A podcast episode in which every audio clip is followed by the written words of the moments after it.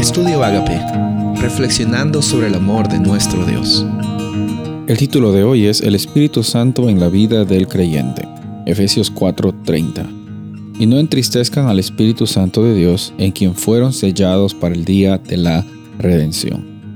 Pablo entonces continúa con ah, palabras de recomendaciones, amonestaciones, pero obviamente él no está tratando solo de cambiar la conducta de estas personas en la iglesia de Éfeso.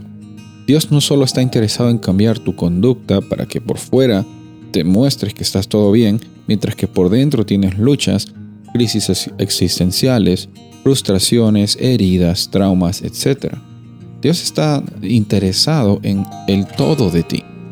Y el Espíritu Santo en el momento que habita en tu corazón, tu cuerpo, como dice Pablo en Corintios, se vuelve un templo del Espíritu Santo, un lugar donde el Espíritu Santo está vivo y está motivándote para que en cada momento cumplas el propósito con el cual tú has sido creado. Tu propósito principal es declarar la gloria de Dios.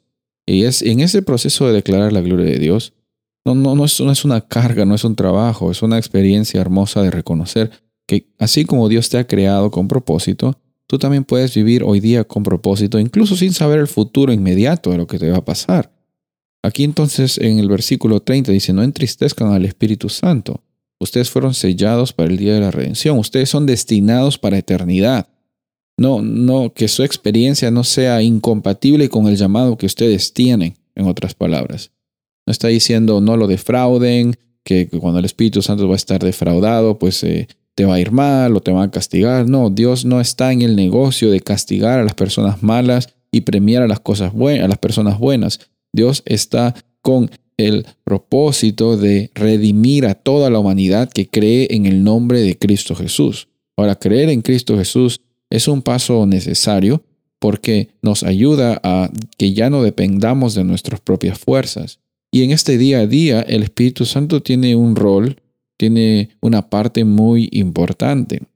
Mientras que la rebeldía consiste en cerrarse al uno mismo, el Espíritu Santo nos ayuda a entender que el carácter de Dios consiste en no cerrarse en uno mismo, sino siempre estar pensando en cómo podemos servir a los demás. De la misma forma que Jesús, cuando estuvo en este planeta, vino a servir, no a ser servido. Entonces, en nuestra vida, en el día a día, el Espíritu Santo nos ayuda a discernir nuestras circunstancias, a procesar algunos sentimientos difíciles que estamos pasando o circunstancias complicadas. Nos también nos consuela.